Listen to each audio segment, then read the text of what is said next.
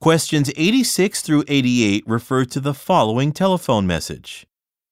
Harry, this is Carmen. I'm setting up for my presentation in the auditorium using the equipment provided by the Benedict Center. I'm in a pickle.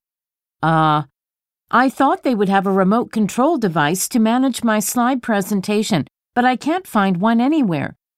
Since I am presenting in 40 minutes and you won't present until later this afternoon, I'd like to know if you have a controller that I can use.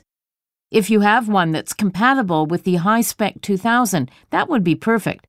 Call me right away and let me know. My number is 555 3393. If you do have it, I think I can get to room 203 and back before I begin my presentation. Thanks.